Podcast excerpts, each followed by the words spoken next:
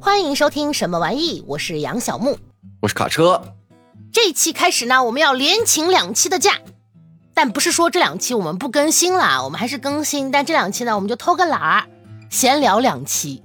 这不快过年了嘛，对，总得让我们也放松放松。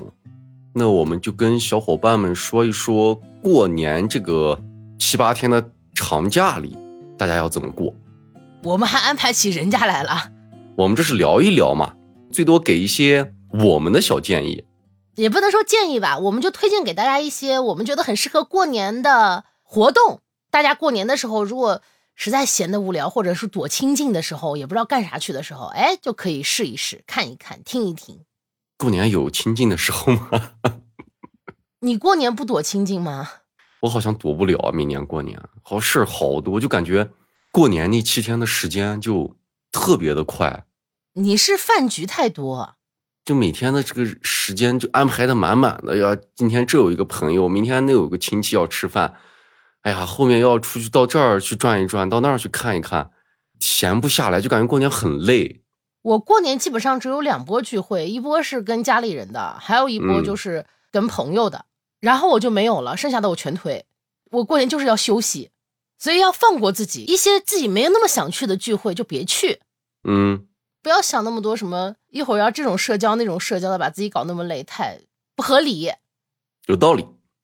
那你就纯粹是因为你想喝，哎呀，不是，就过年前两天可能是想喝，到后面就喝不动了，就累，是真累，看到酒都害怕了，那是什么让你还要去这个聚会呢？就不得不嘛。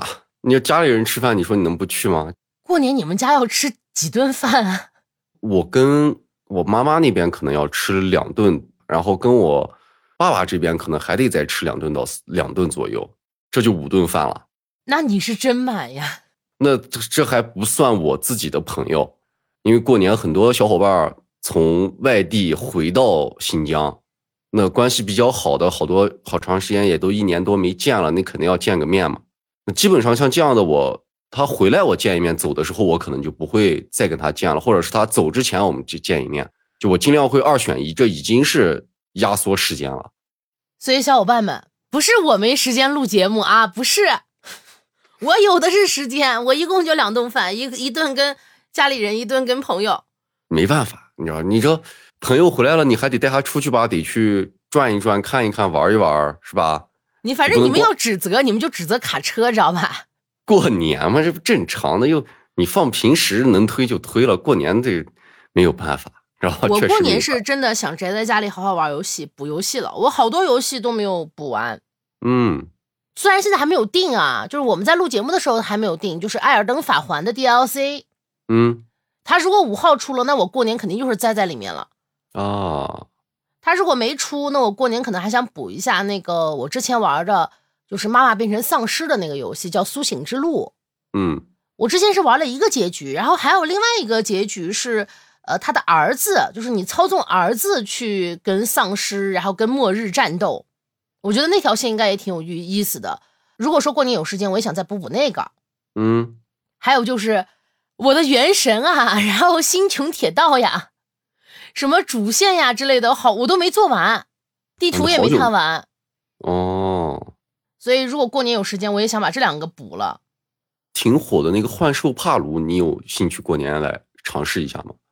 哎呀，那个我就不尝试了。我就我这个人嗯有的时候挺事儿，那个要低调的，你 知道吧？嗯哈哈，属于有些东西它一下火了，都在玩，都在看，或者都在怎么样的时候，我就不乐意去尝试。哦，但有一些比较例外，比如说《艾尔登法环》，我当时啊，就法第一环时是间可以玩的了，，对，而且我会觉得，嗯，幻兽帕鲁这种游戏玩起来特别累，就是战线也拉得很长，就太对干它了。我现在比非常较怕特别干的游戏，就需要快一些的节奏把它玩完的那种，是吗？不是，我是希望它流程稍微短一些，嗯，因为太需要干的游戏吧，现在是真没时间。你就感觉好像长大之后时间就是不够用，小时候总觉得时间过得很慢，越长大越觉得哎呀，这时间咋不够用了呀？咋过得这么快呀？就那觉嗯时得间很都头去哪疼儿。了呢？对，都去哪儿了 呢？可能就是刷手机啊，看萌兰呀。哎，对了，我最近刷到那个谁荷叶变成女孩子了，就荷叶我知道和花花。嗯，之前以为荷叶是男孩子，直到最近才觉得不对劲儿，然后他们查了，查出来是女孩子。他们不说他们是姐弟俩吗？ 是，啊但现在现在是变成了姐妹。这是姐妹俩 嗯，啊，这个我还真不知道。就最近刷出来的，你看 时间浪费在哪儿了呢？ 就是浪费在这些有的没的上了。嗯哼，那我们还是不要闲扯这些了，我们还是给小伙伴们说一说，打发过年我们自己推荐的一些娱乐项目我的娱乐项目几乎都是宅家的娱乐项目。 啊。那你先来一个宅家的。先来聊一下适合过年的电影儿。哎呦，我这个电影其实我没啥推荐的，就是这样的啊、如果说有小伙伴喜欢去电影院看电影的，那你宅宅家这一项肯定就不算了嘛。那去电影院看电影，我看今年的春节档还是有不少片子要上的，至少我比较感兴趣的就是热麻辣烫不是哪个啊，不是贾玲那个吗？不是是沈腾的那个新片，韩寒的新片，是那个《飞驰人生二》。我自己的小伙伴要我去看电影，我可能会选这部电影。哦，那我感兴趣的可能就是热辣滚烫，除了这个我也没刷到啥别的。啊，但春节档然后我大概率可能不去电影院儿。 我可能也不会去，因为我怕人多。那春节的商场和电影院都是人山人海的地方。当然，你看，像我选择的这个春节有可能会去看的春节档电影，也是属于一个续集嘛。因为《飞驰人生》的一，至少我当时在电影院看，我我的观影效果，我觉得和我整体看下来感觉是很不错的。那个片子一看就是你的喜好，因为还有赛车的啊之类的。对，有赛车，然后又有沈腾他们的这个笑点也非常的好，喜剧看上也很欢乐，所以这部电影我还是很喜欢的。所以它出了二，我会考虑去看，但到时候要看时间。那如果说像之前我们说到的，大家宅在家看电影，那我的推荐当然还是像这种续集一样，大家可以去看一些系列电影。那比如说，你可以去补一下这个速度与激情，《速度与激情》对，《速度与激情》的一到十，你可以去慢慢看。哎，这个时间很长，你可以放下来，一步一步慢慢的欣赏，从当初的那个渣画质看到最近的这种高科技。因为我到现在的印象都非常深刻，《速度与激情五》的时候，我跟我的那帮小伙伴在电影院看的那部电影，看完出来我们热血澎湃啊！就当时感觉哇，电影咋能这么好看？最初我们看《速度与激情》最早的那几部电影的时候，都是几个小伙伴窝在家里，窝在电脑前，大家一起去那样看电影的。到后来，这个随着时间的推移，我们可能更多的会去选择到电影院，然后再到后来，大家可能因为工作的关系，都是各自看各自的电影了。那如果说大家同步看了某一部电影，《速度与激情》相关的，我们可能还会在群里去聊这个事儿。你这样看系列电影的过程，能对你自己曾经看这部电影的时候的状态，也能做一个回忆。我觉得这是一个非常开心的一个时间的消化。那刚好在过年这个阶段，你有足够的时间的话，你可以去选一部你喜欢的这种系列电影。如果你可能不太喜欢赛车题材的，你也可以去看别的，比如说，呃，《黑客帝国》、呃，《哈利波特》，或者说《指环王》这样的系列电影，都有足够的长度和时间，能让你去回味它。不光是回味电影曾经演了什么，你也可以去想想你自己当年在看这部电影时候发生了一些什么事儿。完了。你说的这几个系列，我一个感兴趣的都没有。是吗？ 你一个感兴趣的都没有像《速度与激情》，我是完全没有完整的看过一部的。啊？呃，《哈利波特》倒是看过，但是没也没有说把系列完整的看完。嗯，我好像对魔法这个事情就比较一般吧，就兴趣不是那么大。而且我是觉得这些电影，你也不是说需要坐到那儿认认真真的啊，不停的要就把这个电影完全看看进去，要从头到尾的每一帧都要看完。就你在家，你可以把它放着，你可能手手头身边刚好有别的事儿，你可以忙一点别的事儿回来再看都来得及，你也不需要暂停它，就让它放着就行了。像我这样看过的一些老的片段，可能都很不说很熟悉，至少这个剧情大概该怎么发展心里有数，所以也不需要担心错过某一些东西。你就可以把它放在那儿，你听个声儿也是消磨你时间的一个状态，而且你又回顾了这个电影你曾经看到的一些东西，我觉得是一件比较好的事儿。正常情况下，比如说我要看一个系列电影，你要放在平时，啊如果你今天特别忙有别的事情，你可能今天连一部电影看完它的时间都不见得能凑出来。那刚好有一个长假，你可以用一个下午甚至更长的时间，一天的时间，从早上就放着这个电影到晚上，说不定你就看完它了，把这一个系列都看完。这种全系列的看一部电影是对这样，尤其是这种比较长的故事，你像《哈利波特》《指环王》的这种故事，你可以更好的去了解这个故事，而不是说，因为你要跟着它出版的那个时间，可能今年看了，要过几年才能看到下一部，你中间总会有一个空档期。而现在你把它连在一起看，这种感觉又不完全不一样了，对你了解这个故事也是有帮助的。我过年其实还是比较推荐合家欢的电影儿，嗯，因为我是觉得就很少有时间能全家人在一起待着。那全家人在一起待着，有的时候除了大家聊聊八卦呀、聊聊是非呀，也可以一起看一个合家欢的、老少皆宜的这样的电影儿，我觉得挺好的。我推荐的也是老片子，嗯，而且这个老片子呢，我非常非常非常喜欢，是我最喜欢的喜剧片儿，就是《东成西就》。啊，这好老，对，特别老，但是我每次看都会高兴。 对于我来说，过年就是要轻松嘛，是的，你不要让我带脑子，我一点脑子也不想带。嗯，特别是一些没有中配的电影儿，我也不想还得看字幕还。得还得看字幕是吧？我觉得就像这种特别老的，然后爸妈呀、奶奶、爷爷呀 也都喜欢的，从上到下都能看进去的。其实这种喜剧片不多，嗯嗯，但是我觉得《东成西就》是，只要我放《东成西就》，我爸妈也会跟着看，我奶也会跟着看。哦，多好玩呀！我到现在还能唱呢，你快唱个给张大家口听一就听。来。我只能说一句，包含我真诚意，用心去引的是。 这里面多好玩儿，然后包括他们里面唱的各种各样的歌，嗯，什么男扮女装呀那样的桥段，就要武侠有武侠，要嗯搞笑有搞笑，就属于这个片子确实属于我百看不厌，而且我觉得它特别嗯适合过年的氛围。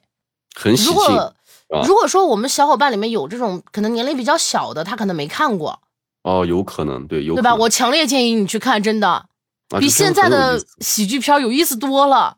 我至今没有找到能打赢他的喜剧片儿，就在我心里。你你心里有能打赢他的喜剧片儿吗？我看过一个那个叫啥，我想不起来了，但是是个外国片子，我我得搜一下，稍等，是法国影星让雷诺的一部电影，叫《你丫闭嘴》。这个片子也很有意思啊，反正当时我看的把我笑坏了，因为我当时看的好像还是中央六演的，就他会让你重复的去看吗？对，他是那种国配的。监狱里这个是让雷诺演的那个杀手，遇到了热心肠又特别蠢的这个另一个搞笑伙伴叫钢蛋儿，两个人就一起搞了很多很多奇怪的事儿，然后又变成了好伙伴，呃啊，非常的可笑。因为他俩有反差啊，这个让雷诺演的那个反派也不是反派吧，就那个杀手就不说话，因为哦，他、还是那种很冷酷的样子。对他，他不说话是因为好像我印象里他有什么秘密，然后他要越狱出去给女友报仇吗？咋回事儿？反正他就不说话，装哑巴。哦，然后另一个这个钢蛋儿就是个话痨，叨叨叨叨叨叨，就在他这儿不停的说， 特别有意思。而且这个电影也挺老的，就也非常适合合家欢是吗？对，也还也比较适合合家欢的，因为这哎，两个、你说到这个又老又是外国片儿，又适合合家欢的，我还想到一个系列，还是哎，我还真有一个系列的啥呀？ 《小鬼当家》，我天哪，那个更老了，那个片子还是我爸带着我看的，啊那个不错，那个确实也是老少皆宜，对题材也好，而且他们是圣诞节嘛，也是一个过节的过程。就也挺哎有那个氛围的。我反正觉得过年就适合看一些不带脑子，然后纯乐纯傻乐的片子。嗯。让我来推荐，我就推荐这种纯傻乐、不带脑子，然后全家都可以一块儿看。那我推荐的还是你自己一个人默默坐那儿慢慢看的，你丫闭嘴，不能是可以啊，可以，这个哦可以也全可家以一是起吧看，啊对，这个可以全家一起看。当然还有像那个法国的那个出出租车的那个系列，那个也可以全家一起看，也挺有意思的。 因为像是很多爸妈呀或者奶奶爷爷，他们也是不乐意看国外的片子，特别是没有嗯配音的片子，让他们看字幕就看着很累。像我妈，如果是去看国外的片子，只有一种她能看，就是那种丧尸题材的，丧尸题材的或者是那种就是有离奇冒险经历的那种，比如说《夺像宝奇兵》，啊对夺宝奇兵，然后或者像什么大白鲨、侏罗纪世界，嗯，只有这种类型，他还可以忍受看字幕，其他的他都不太能忍受看字幕了。所以我就觉得合家欢嘛，就是最好就是轻松无脑，嗯又好笑。你想，包括周星驰也不也不是说全家人都能接受的，那是因为有些会觉得它太闹腾了。看反正就是个人喜好嘛。因为电影其实我看的也很少，不多，但我就主打一个过年我就要没有内涵， 别给我提什么优秀的影片儿我就是你就给我无脑没内涵还好看，你脑子也跟着过年是吧？放假了，对啊，要放假，累了一年了，总得放放假呀。嗯，哦，还有综艺，我推荐一个综综艺艺，是我过年想补的，啊，你说说啊，就是那个《花儿与少年》第五季， 《花儿与少年》我我一季都没有看过， 我也没看过之前，但我之前看过那个就是剪辑的片段，就是他们老吵架呀之类的。嗯但第五季我看了，因为第五季所有的人我都挺有眼缘的，像他们第有谁啊五、第五季的人有，呃，迪丽热巴、啊，秦海璐，秦海璐啊，对，辛芷蕾，哦，辛芷蕾我知道，演《绣春刀》的那个女的，还有赵昭仪。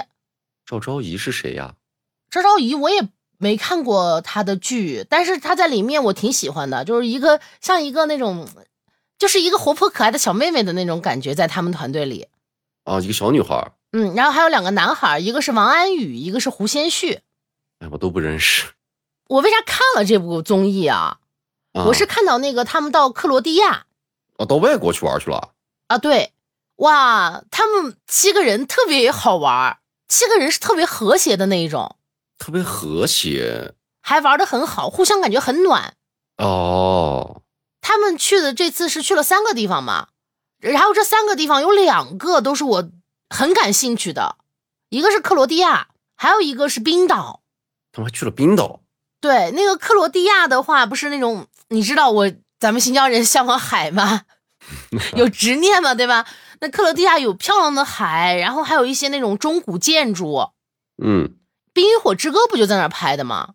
《权力的游戏》是啊然后像冰岛哇，你想想那个可以看极光什么的，然后我还刷到了他们一些剪辑的片段，嗯他们在冰岛好像就是碰到了那个飓风，整个那个他们的摄制组一百来号人吧，就急速逃离飓风，我想多惊险！然后他们还去追极光，这么刺激的就那个路感觉就跟《速度与激情》的 似的，你知道吗？一个是很热闹，一个是他们几个人所表现出来的样子，我都非常喜欢。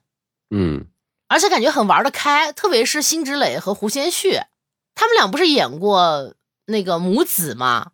然后两个人就老在节目里开这种玩笑伦理梗的玩笑是吗？啊，对。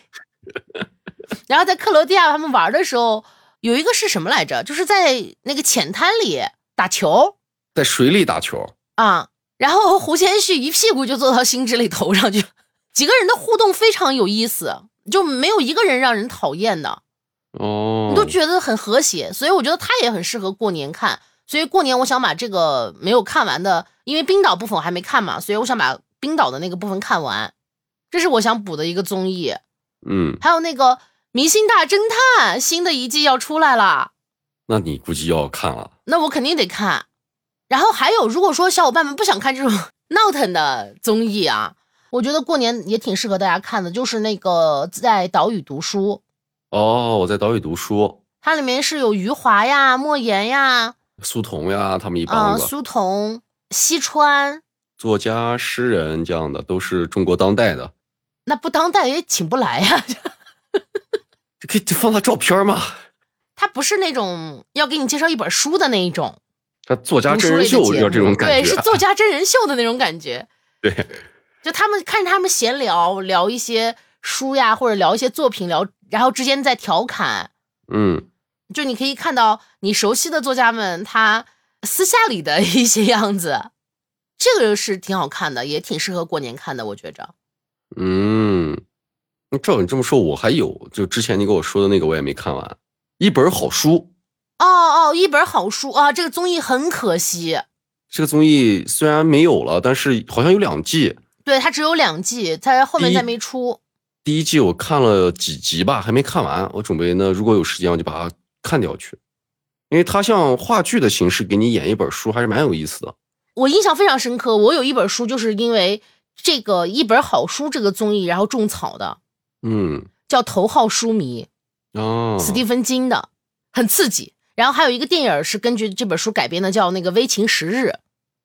反正感兴趣的小伙伴可以看看，而且我觉得包括在那个一本好书的那个综艺里面，因为它的形式就是说有点像舞台剧、话剧，是中间还会穿插着一些对这个书的评论呀什么的。对评论和讲解，我种草头号书迷的时候，就是叶璇演的那个很变态的那个女人。如果有时间，真的可以看看，很好看。那个因为那个综艺我是从第一季开始就追，然后第二季出完我也追了，所以现在已经过了有几年了，我记不太清楚，好像我如果没记错是红岩吧。我第一次知道红岩那本书还是很小的时候，对呀、没有，说实话，我没有觉得怎么样，没有感动到我。但我在看那一季的第一集，在拍的时候， 嗯，哦哟，给我哭的呀！是吗？就对他们太伟大了，你就觉得哇，就是什么叫抛，就是你就能深切的感受到他们的那种精神力量。就那个是我在小时候完全感知不到的一个东西。哦，哎，这个综艺真的很推荐大家看。那我们说了要看的东西，我们再再给大家推荐推荐玩儿的，出去玩嘛，这个我就推荐不了啦。在家玩儿也行啊。哦，比如呢？比如你可以在家拼一个乐高，哦，杀了我吧！哎，真的，我觉得拼乐高蛮有意思的，尤其是这种有时间的情况下，你可以长时间的把自己进入到这个拼图的这个快乐里。我完全进入不了，就是我觉得那个手又疼，然后眼睛也疼，但是拼完以后你会有成就感呀，我没有，啊，是吗？就我对这个东西真的不咋感兴趣。哦，那如果有这个时间，我可能愿意学着织个小玩偶，哦嗯也可以，因为我存了很多图解，都没有时间去弄。因为拼图或者拼乐高这个是确实是非常耽误时间的一件事儿。就是做点小手工，就这个意思，对吧？对，但是拼乐高它有一个过程啊，它因为你看到它那个拼图说明书，它是一页儿一页儿的嘛，一页儿是一个部分嘛。尤其是刚开始的时候，你拼完这个部分，有可能你都不知道它是你整个这一个模型的哪一块儿，你完全是懵的。然后直到你可能拼了三分之一或者三分甚至更多的时候，你才会发现哦，你完成的这些组件组合在一起，渐渐成型。它有一个从一点点到累积到你觉得你可以看到它变成什么样子的一个状态。你去织手工，你刚开始打那几针，打完以后你也看不出来它是个啥呀。是，就是一个慢慢的去完成的感觉。我觉得其实差不多，其实都是属于打发时间的一个事情嘛。啊，是哎，我推荐大家可以边做手工，边听什么玩意，嗯 把之前的五十四期都回顾一下，都回顾一下，你这个太狠了。这时间就过去了。当然啊，除了在家的这些小活动，你自己喜欢的，如果要出去玩儿，比如说跟运动靠边的，我一定要推荐。啊哦呦，这个大冬天的，有条件的小伙伴一定要去滑雪，哦，不因为要我去是危险的地方滑啊，野雪啊就这别滑了。呃正规雪场啊，正规雪场。然后正规雪场也不要去不符合你能力的赛道去滑哈，嗯这个要记得，因为滑雪是非常容易受伤的。你最好什么这个屁墩儿呀啥都带好。我是和我朋友的这个群里看到他们发在他们去北京滑雪的视频，我啊，看到，嗯，新疆人跑北京滑雪干嘛去啊？我他们人在北京啊，哦哦，啊，就是我这个群里有新疆的朋友，也有北京的朋友，然后北京的这帮朋友呢，他们就自己约着去北京滑了雪，北京的滑雪场滑雪去了，嗯，然后哎呀，看得我心里就痒呀，你说滑雪这个事儿不能看，你越看心里越痒，那最重要的是人家一个男人带着三个姑娘去滑雪，这没天理啊！那人性何在？我咋没有遇到这样的待遇？啊那你带着我去滑呗。我我我带着你， 想想就生气，你这这这我想想我就生气生，气，你生，你说这有啥好生气的？哎，就没天理，你不懂，你不懂这种滑雪一个人带三个姑娘去滑雪的乐趣，那我再给你找两姑娘呀。我不要，我会累死啊！那你不是想要这种快乐吗？而且你会滑吗？只能说我可以滑。你要说我特别专业，我也没多那专你业。带不了三个妹 子，你太拉不倒吧！专你业这了样，你带三个小伙儿把我拽上， 我行。就从今年下雪到现在，虽然今年雪不多啊，但是从下雪到现在我一次都没滑过。今年就想的，哎呀，咋样？过年如果内地的朋友回来了，哎，一定要凑一个场子，大家一起去滑一个雪。哎，不是，为啥要你内地的朋友回来才行？我不因行，为你不行， 我凭啥你不把行？因为你完全不会啊。谁说我不会？你会呢？你还会滑雪呢？你不邀请我，你就说我不会。你现在臆想我， 开始给我贴标签了你。你这个我一直以为出了门的户外运动跟你是没有关系的，哦，这个我能理解， 那确实是这样。我不乐意出门。就出了门的户外运动，我一般不会考虑你。哇，我是从小滑爬犁滑滑大的。那跟滑雪不是一个概念谁说的？滑雪我也会，但不好。啊。当然啊，这个不会滑的小伙伴儿想去滑雪，还是要找专业的教练啊，或者有胆小的，还是自己玩玩雪圈儿。我觉得跟朋友一起玩玩雪圈儿也蛮有意思的那对嘛，就是滑滑爬犁之类的也行。啊。对你去玩一些这种别的运动，就是滑雪场周边的其他运动也是很有意思的。其实滑雪也不难，冰刀也不难。这个东西，我觉得这些东西都是一通，基本上其实就通了。嗯，不是这个。我觉得学这三样学起来都很容易，就会了。我是先会的滑旱冰， 嗯然后紧接着就学了那个冰刀，嗯，然后滑雪也觉得不难上手，就是它都挺好上手的这三个东西。但是你想滑好那很难啊，仅仅就是能滑。但你要嗯说去一些危险的赛道，或者是滑的有多快、多有有多少花样，那不行。滑雪这件事儿要看你个人乐趣。你像我是从很多年前滑双板，然后现在开始滑单板。哟，你还会滑单板呢？我单板都滑了也三四年吧，学哎，单学板我想学，很难，就单板真的很难，就会让我体验思考人生的感觉，摔到。但是单板真的非常酷。但单板滑起来以后是真的，整体看下来很潇洒的，对，很漂很帅的一个运动。你知道那个滑雪场里面，但凡是拿着单板的男生，都会多看几眼。而且滑雪真的是你从山上冲下来以后，多巴胺和肾上腺素的分泌能让你回到你起点的时候有那种重获新生的快感，真的是很爽的一项运动。当你坐着索道或者是缆车慢慢前往山顶，哎，你在这个缓慢的等待过程中，你可以看到雪道上形形色色的人。然后还有就就是是，如果说你近视眼儿，我建议你还是戴个隐形眼镜去滑雪。啊，对你，你可以戴隐形眼镜，因为会摔，如果你摔跤了，可能会摔丢或者是摔坏。重点是我很怕就是一些眼，就是摔倒之后嗯，那个眼镜儿它歪了，它可能会戳到哪里。啊，那还好，一般摔到脸的情况不多。哎，我见过， 也挺可怕的。嗯，因为滑雪受伤的人挺多的。是，滑雪的还有一大乐趣就是我们刚刚提到的摔跤啊，那这个是，乐尤其是你趣跟，对，是的，尤其是你跟自己的好朋友一起去滑雪，那大家各种出洋相是非常有意思的。哦，看别人摔是挺好，这因为也不能这么说。你看陌生人摔跤，你不能站他旁边笑，对吧？但你看自己朋友摔跤，你可以，你可以滑到他旁边嘲笑他。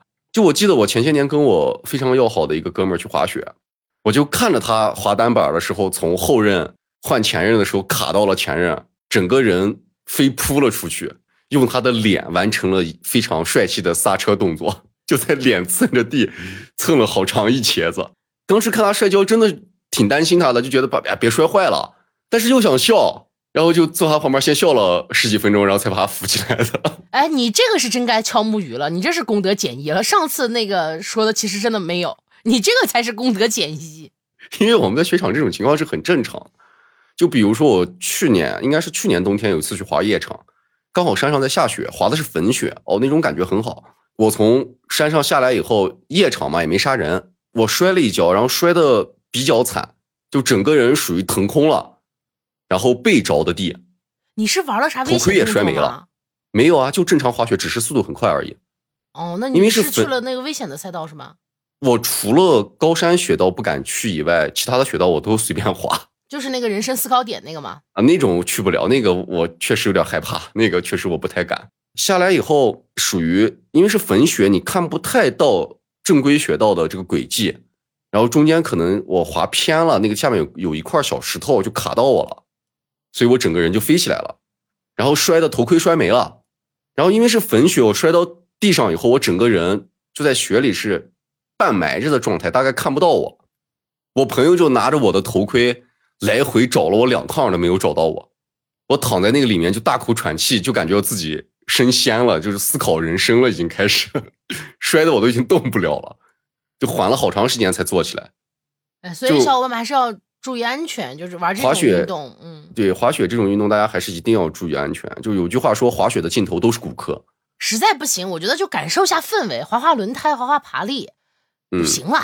练习赛道滑一滑就可以了。就是我认识的朋友里最严重的摔断过肋骨，就是还是非常有风险的，因为你在雪场也经常能看到有人断胳膊断腿儿的，那很正常。所以大家还是量力而行。这啊就是当为啥然我不爱出门的原因，你知道吧？就越长大越越不想要任何风险，就感觉带到家里还算是风险比较低的一个事情。 啊，真的，我这两年连冰刀都不怎么去滑了。还是像我刚才说的，如果去滑雪，大家还是不要向我学啊。我因为我个人是野路子，我是纯靠自己摸索，还有朋友带摔跤摔出来的。那大家如果想滑雪，对这个感兴趣的，然后也有条件，那个你在你的城市周边有条件的，那还是建议大家去找专业的教练做系统的学习。哎，专业教练现在多吗？因为我也是野路呃，子。很多很多，就是你去了雪场，基本上都能找到专业的教练，就是一对一的教学。你找教练肯定有价格嘛。滑雪是这样的，滑雪是一个身体肌肉的记忆过程。就比如说我是我，从旱冰开始啊，那不一样，一跟路你不是，说我是从旱冰开始到冰刀到滑雪，我一路下来全是摔会的。 我就说嘛，它是一种肌肉记忆的过程，就是你需要知道你怎么样去发力，你才能找到合适的用刃去卡血的这个过程。就是你自己去学，你就要不断的摸索，要去摔。但是教练他会告诉你用什么样的方式、什么样的姿势，他会慢慢的去教你，他会更好的让你上手。说白了，也是更好的保护你。像我小时候，基本上就是滑野雪，就那时候没有什么器具，嗯就割两块那个木木板条、竹板条，嗯，往脚下一垫，然后一绑玩去了，然后就使劲摔。 哎，好像我们小时候确实家长没有那么的不不会太在意。对，就是回来鼻青脸肿了，好像也没说啥；啊，对，真的。回来摔的腿一瘸一拐的，我妈也没说啥。而且那时候我是天然有条件，我们家那时候不远的地方有一个那种小后山，啊，一下雪，哇，那是就天然的就是一个斜坡，你知道吧？那个斜坡过去就是河，嗯。如果你把握不好那个位置，你就哎一下就窜到河里去了，大冬天，你知道吗？ 就我们小时候好像真的，就家长好像也不太在意我们活不活着， 就是好像他们对这个没有那么敏感。对，小时候可能确实没有，就是家里人不会管那么多。就像我小时候第一次去滑雪场滑雪，我爸也是给我穿上雪具，一脚就给我踢下去了，我就连滚带爬的下去了。哦，我家里人从来没带我去过滑雪场，然后第二次，因为小嘛，重心也低，学滑雪会比较快。到第二次就好很多。都是小时候学的快。对，小时候学东西很快，但现在你像我，我接触单板都已经成年了，很大了，再去练习或者学习这个过程就很难。因为我看很多教练也在说，就是你像尤其像我们这样成年人，呃个子稍微高一些的，重心不太好掌握。那你要去滑雪，即使你找了教练，也是需要用时间来喂出来的。你需要不断的用时间，用需要你自己的肌肉和你的关节去知道该怎样去做动作。一个是这个原因吧，我觉得还有一个原因是知道怕了，我我倒不是怕，我敢摔。我怕。你是怕，因为大多数其实上到雪道，你要真想学，你就不怕摔，你不能怕摔，你要怕摔，你就会躲，你会躲了，你的重心就会丢，你的丢了，你的动作一定就会变形，你一定就会摔跤。就滑雪是一件特别害怕躲重心的事情，就你不能去害怕，你心里必须要有一个确定的这个感觉在那里所以我就压根儿不去那种觉得自己驾驭不了的地方，啊。安全的玩玩对于我来说就够了。所以我推荐的户外运动，哎，滑雪，而且也不冷，浑身冒汗。哎，运动起来都不会觉得冷的。哎，那再来说说歌吧，歌那这首适合过年听的歌。恭喜发财吗？呃，我推荐那个大张伟的《万物盛开法则 这是个啥歌啊？》，好像是新歌吧，他听着很开心，适合过年。哦，我不生气，我不生气，别跟傻子置气，什么玩意儿？都是不啥歌？至于，都不至于，都和我没关系。反正我听这首歌是挺开心的，嗯，是一个能让你放松心态，大过节的感觉没有必要给自己找麻烦的那种歌。还不错。那你推荐个啥？恭喜发财，过年我对歌没啥要求，苦情歌啊，苦情歌肯定不行半啊。夜边这边听边在被子里哭，头一蒙。苦情歌，这大过年的听苦情歌，你这咋想的？我天！哎呦，那自己给自己找找难过是吧？对，所以过年不要听这些不开心的，咱们就往开心的走，哪个对，啥开开心来哪个，呃哪个开心来哪个。你去大街上，这想听啥听啥是吧？就听到点商喜场里庆，的。我跟你说，你要真想听开心的，你就大过年的到商场里一坐，从早上放到晚上的全是开心的歌，没一没一首吉利苦话情歌。对，没一首苦情歌。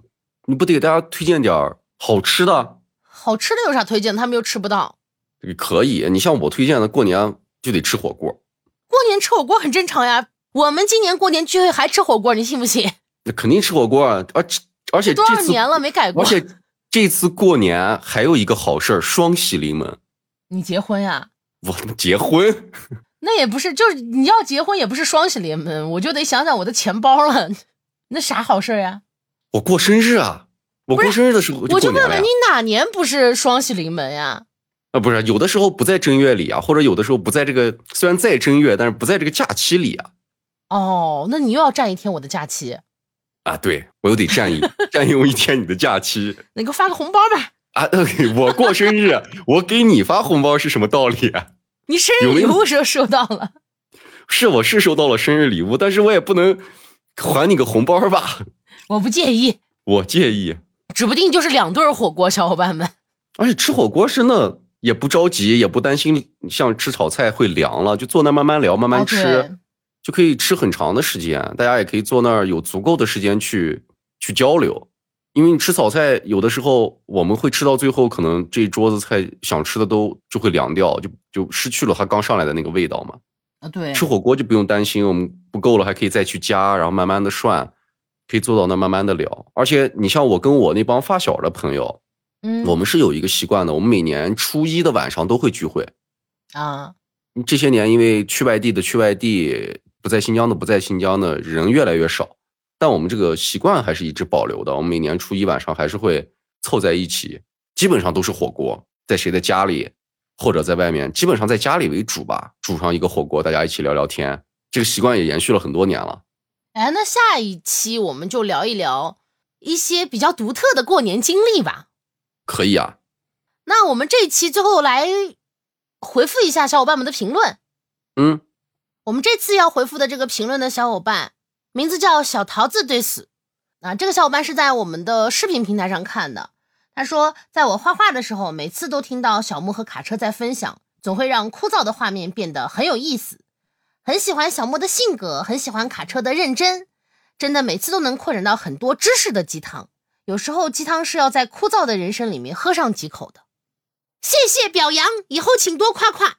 我们有鸡汤，我觉得也不能说是没有鸡汤吧，至少我们在里面有知识点的分享吧，就是也许就是嗯每个人鸡汤的那个、对点不鸡一汤的样理解是不一样的。每个人喜欢的鸡不一样，可能对啊，有些他可能是觉得你给他讲了一些你自己的人生经历、经验，嗯，这个嗯可能就是鸡汤。有一些人在告诉你他知道的一些道理，他可能也是觉得这是鸡汤。但我觉哦得鸡汤不是一个负面的词，嗯当然不是，只不过是有一些鸡汤实在是毫无道理，所以大家才不喜欢的。嗯，而这种毫无道理的鸡汤又被呃各种媒体呀或者公众号呀给用烂了，或者说的太多，这样才会造成大家的反感。但是我觉得这个词本身它是一个中性的词，嗯，所以这小伙伴以后会夸多夸夸。好，那我们这期就到这里啦，下一期再见，小伙伴们，挥挥啦。拜拜，小伙伴。